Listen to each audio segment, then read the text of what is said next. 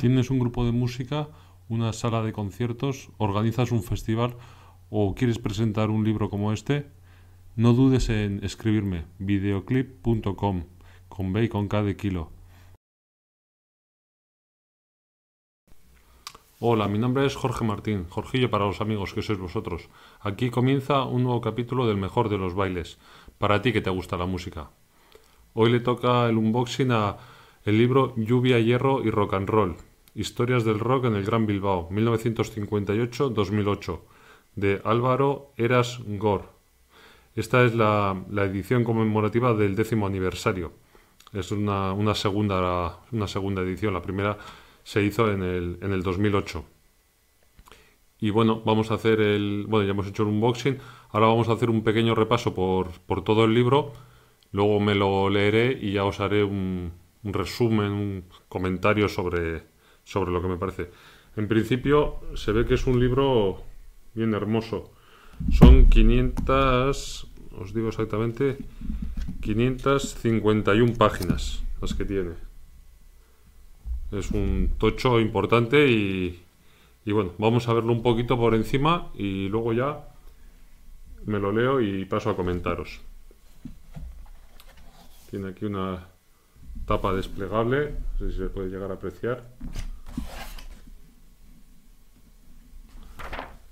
Y bueno, vamos a ver el índice para hacernos una, una idea. Eh, lo primero es acerca de esta edición. Son dos prólogos y agradecimientos. Luego prólogos a la edición original. La historia por décadas. Está la década de los 60, de los 70, de los 80, de los 90 y del 2000 al 2008. Luego el siguiente capítulo es periodismo rock prensa y radio y los fanzines, estilos y escenas, el punk, rockers, rockabilis, el sonido retro de los 50, escena modernista, rock duro y heavy metal. Luego hay un capítulo especial eh, dedicado a, a Escorbuto. Desde Santurce a Bilbao vengo por toda la orilla. Historias y anécdotas de Escorbuto. Y en esta edición hay un anexo a la edición de 2018, con entrevistas, libros y documentales Bilbao Rock City 2018. Y para terminar, créditos, bibliografía e información adicional. O sea que tiene la pinta de estar, de estar bien completito. Bueno, aquí están los, los prólogos. Vamos a ir pasándolo un poquito así por, por encima. La historia por décadas. A ver.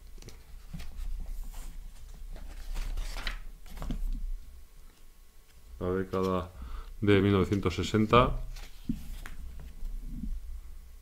Y vamos a ir así, viendo un poquito por encima, sin más. Los Velac. Unas fotos a doble página, a doble cara bastante buenas, la verdad por lo que he podido leer en la nota de prensa, eh, se ha mejorado bastante respecto a la edición anterior. Las fotos, el tamaño del libro, eh, ha mejorado bastante. Para aquellos que tengáis la primera edición, pues que sepáis que esta también merece la pena porque además de mayor contenido, ha mejorado el, formato, el tamaño de las fotos y la calidad en general.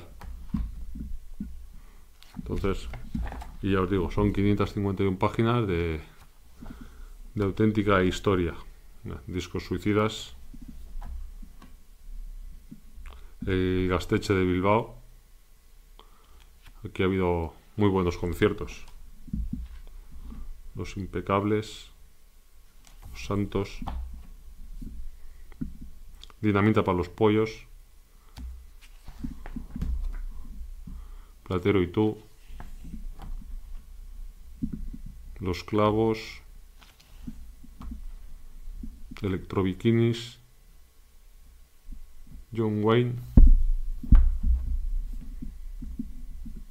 El inquilino comunista, el siglo XXI, 2000-2008. Ahí está Fito. La verdad es que es una auténtica joya este libro. Tengo muchas ganas de, de porque tiene una pinta impresionante.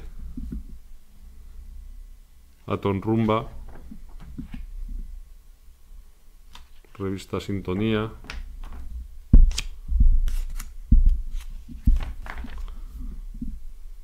Los fanzines. La verdad es que hay, hay cantidad, cantidad de información. El punk. me imagino que serán bulpes, exacto. Los bulpes. MCD. Aquí un cartel de Cortatu y Bulpes. RIP, MCD, Bulpes. Vamos, impresionante. Sarama, Escorbuto.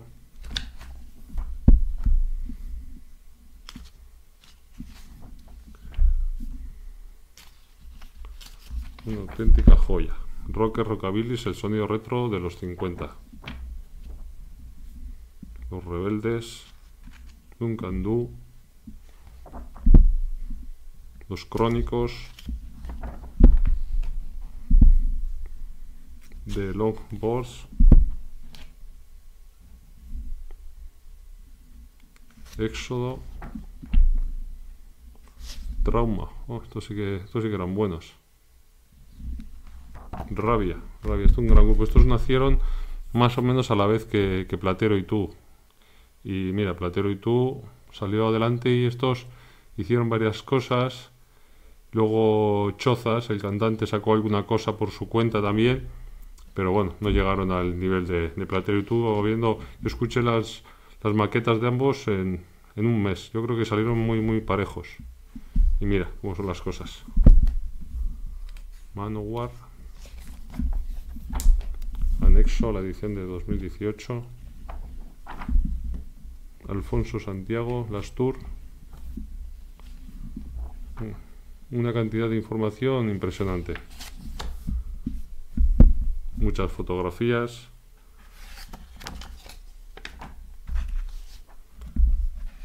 Bueno, pues tengo, tengo buen trabajo aquí.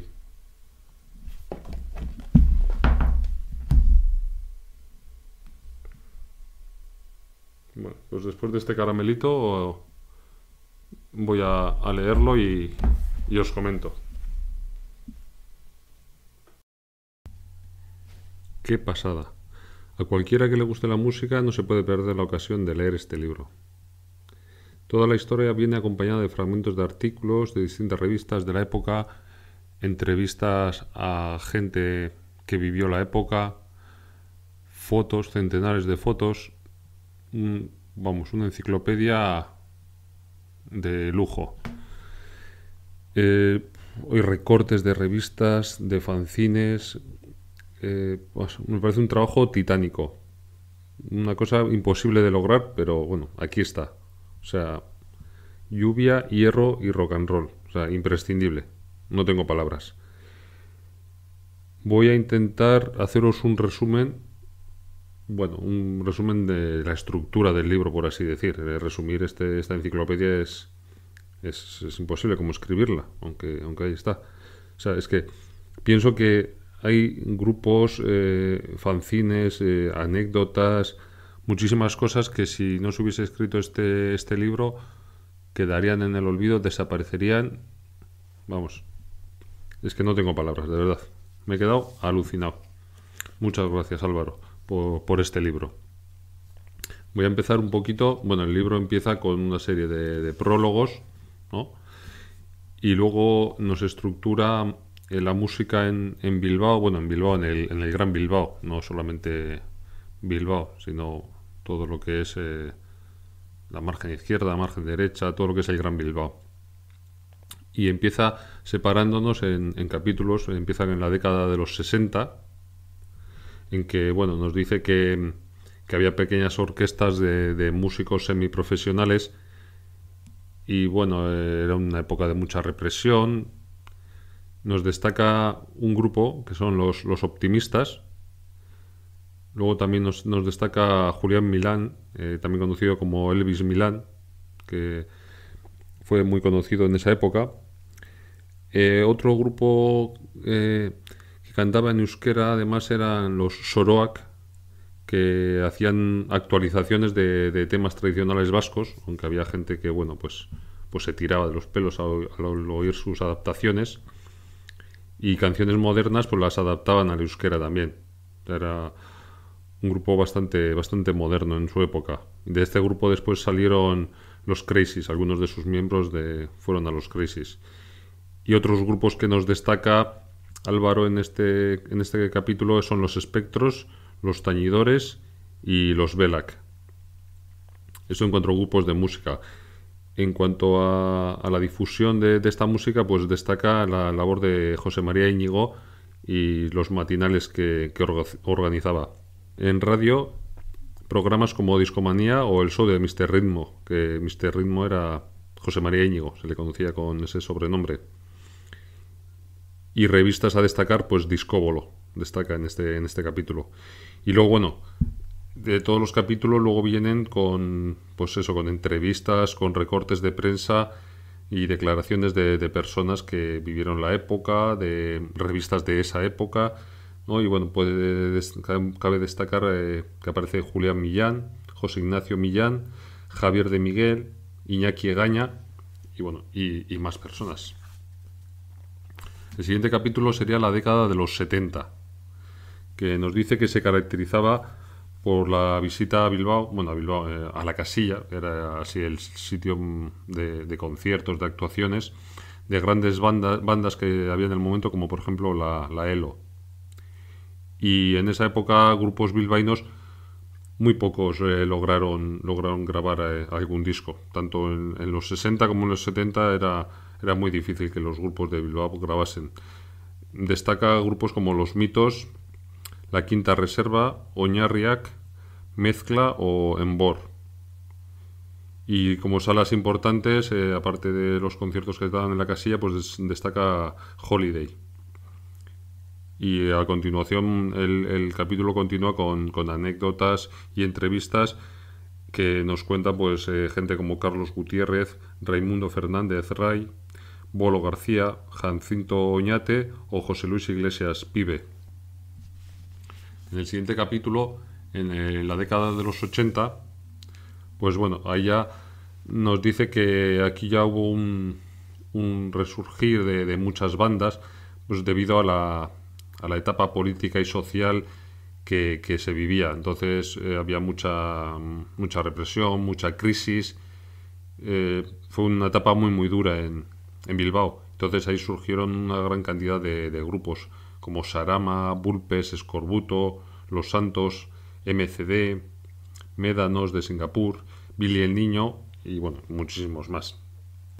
En cuanto a los, a los fanzines, eh, pues cabe destacar Sorbemocos, El Ojo Tóxico, Sintonía Cerebral o revistas como, como Muscaria. Y entre los, los periodistas en, en, el mundo ya periodístico, pues nos nombra Pedro Elías Igartua, Javier Fuentenebro, Javier Corral y Pablo Cabeza. Y los programas de radio que también hubo, eh, pues en JMC Radio, en Onda 3, en Popular 3 Estéreo, y también empezaron los primeros concursos entre bandas. O sea, fue una época buenísima para, el rock en general en, Bilbao. Y bueno, en este capítulo pues hay declaraciones de Pedro Elías Igartua, de Roberto Mosso, de Alfonso Herrero. Es un capítulo especialmente interesante. El siguiente capítulo es la década de los 90. En los 90 eh, comienza una recuperación económica, eh, bueno, en general, económica, ambiental, eh, social en Bilbao. Y claro, esto también influye en la música, igual que, la decadencia influyó, pues esta, esta recuperación también, también influye. Entonces estos grupos punk, rock combativo, eh, pues empiezan un poquito a, decaer y empiezan a surgir otros, otros sonidos más, más suaves, podríamos decir. En cuanto a las salas, pues Gahueco cerró, pero surgió en 1995 el Café Anchoquia, que a día de hoy todavía sigue dando conciertos, y la sala Bilbo que surgió en 1997. Es una, una iglesia reconvertida en sala de conciertos. Pero ahí seguían faltando espacios grandes donde hacer grandes, grandes conciertos. No había. Estas salas son relativamente pequeñas para, grandes eventos. Los fanzines, pues también un poquito eh, fueron decayendo, pero todavía cabe destacar el, el fanzine Mamorro Y en cuanto a, la prensa, pues una revista muy importante que hubo en esta época fue la revista El Tubo. Y en este capítulo, eh, pues de las personas que, que, saca declaraciones de entrevistas y de fanzines y revistas, pues destacar a Francis de Doctor Deseo, Fito, Pablo Cabeza, y bueno, en este capítulo le dan un especial énfasis al grupo Platero y tú, que de donde surgió después eh, Fito, Y los Fitipaldis. Bueno, ahí cuenta todo, un poquito toda la historia, toda, toda la evolución. Luego pasamos a, los años de entre el 2000 y el 2008. Eh, la, llegada del nuevo siglo pues eh, trajo a la industria discográfica pues un, bajón terrible de, de, ventas lo que es los discos ya con la llegada de internet y todas estas cosas, pues la venta de discos eh, cayó en picado. Pero a la vez y por contra, eh, la música en directo creció, creció de una forma espectacular. Empezó a haber todo tipo de conciertos, eventos, eh, festivales, grandes bandas, bandas internacionales. La organización de estos festivales ya se hizo más de una forma más profesional, porque ya festivales ya había antes de un tamaño más pequeño, pero de esta en esta época se, profesionalizó mucho y bueno, eh, contamos con, la, con las declaraciones en este capítulo de Igor Cubillo, Gocho Nuribe, Javier Jerry Corral y Pablo Cabeza, entre otros. Luego ya terminado la, la separación de, de épocas, eh, pasa un capítulo en el que nos habla de, de la prensa. Y aquí, bueno, ya habla de la prensa en, todas las épocas, no, no, no va por, por, épocas. Entonces nos dice que, que a, mediados de la década de los 60 empezaron a, aparecer las primeras publicaciones de, música en medios como La Gaceta del Norte, El Correo Español o La Hoja del Lunes de Bilbao. Y periodistas a destacar en estas publicaciones, pues José María Íñigo, Carmelo R. Cacho o José Antonio Cayón. Pero bueno, estas publicaciones, eh, por muy pioneras que fuesen, eh, al ser eh, publicaciones de, bueno, de importantes, de periódicos importantes, pues no dejaban de ser un marco, un, escaparate, vamos, para las discográficas para que se anunciasen los, grupos que a ellos les interesaban. Entonces, bueno, ya a nivel estatal de destacar las revistas semanales Disco Express y Mundo Joven, que era, que era mensual lo que es en así una revista especializada como estas dos que acabo de nombrar aquí en Bilbao no hubo hasta 1980 que surgió Muscaria solo había pues eso apartados en los distintos periódicos de, mayor tirada pero como hemos dicho no dejan de ser un escaparate para las discográficas y esta revista Muscaria surgió de tres periodistas de la, de UPV Roge Blasco, Óscar Amézaga y Pedro María Azcorra y esta revista duró siete años en el, mercado. Fue un, siete años de, mucho trabajo. Aparece, aparecen declaraciones de, de Pedro María Azcorra en, el libro, en el que dice que se trabajó mucho, con mucha ilusión, muy pocos beneficios y, bueno, eh, fue una revista pionera y, y, referente. Lo que pasa que, claro, ya con el paso del tiempo, pues al no dar beneficios, pues, pues desapareció pero de ahí surgió otra revista eh, ya más, más profesional, por así decir, que fue El Tubo. Y fue gente que venía de, de Muscaria que lograron bueno pues más, más eh, sponsors, más anunciantes, de forma que se movía algo de dinero, la gente que, colaboraba pues podía cobrar y entonces al, haber movimiento de, de, dinero pues la revista fue un poquitín más, más profesional y, bueno, consiguió durar hasta, hasta el año 2000 y con un total de 120, 120 números. En cuanto a, la radio, eh, en los años 60 surgieron los primeros programas de, música, como Feliz Fin de Semana o Caravana, de Santiago Marcilla. Y en la música moderna de la época, pues eh, destaca José María Íñigo con programas como Club 21, Mr. Ritmo o el show de Mr. Ritmo. Y bueno, un programa que destacó por encima de, todos los demás fue Pasajeros de la Felicidad. Esto es lo que nos habla respecto a, la radio.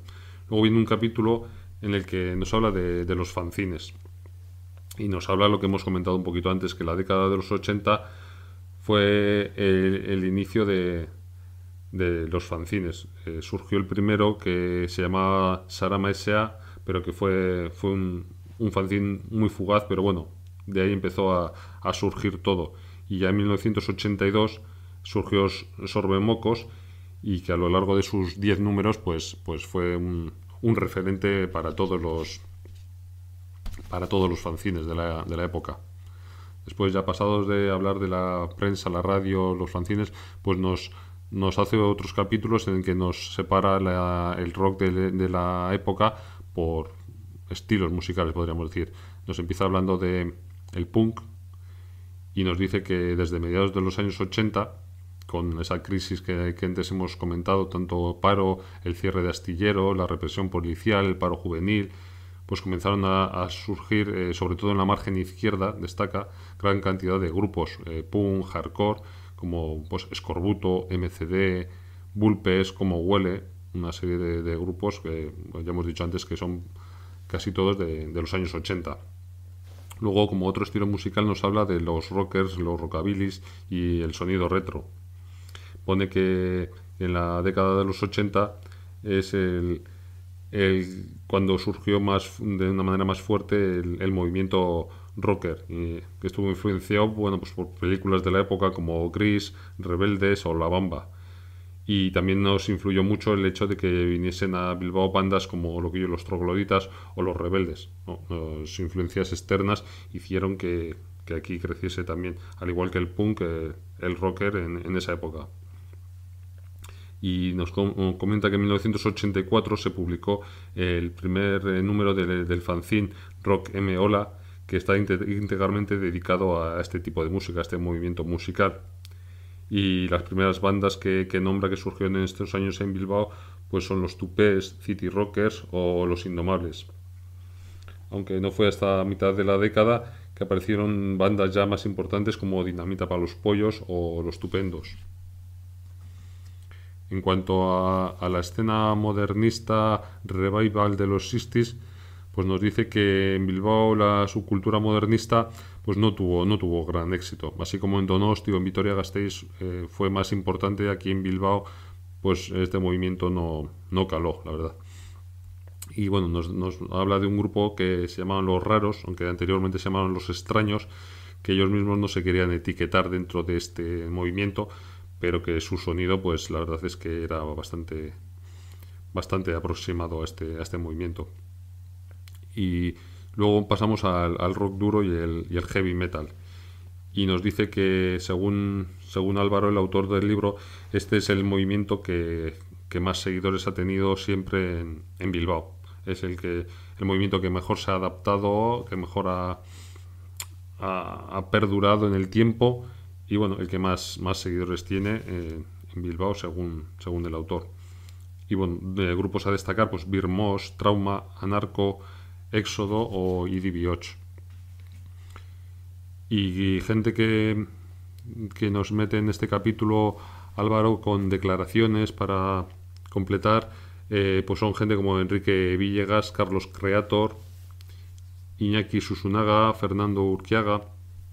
Ellos nos, nos aclaran términos de, de, esa época y bueno, con declaraciones que hicieron en su momento, entrevistas que se les ha hecho más recientemente.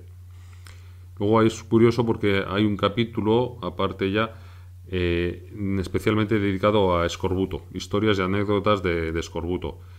Y sí es verdad que Escorbuto fue un grupo, un grupo de Santurce que, que la verdad no, no, se ha conseguido, no, desde que desapareció no ha habido un grupo que haya conseguido unos seguidores tan fieles, un, halo que tiene alrededor ese grupo que, que, la verdad que ningún grupo lo ha vuelto lo ha vuelto a conseguir gente que, nunca los ha visto en directo, pues va a visitar sus tumbas. Es, es una cosa que, que no tiene una, una, explicación clara.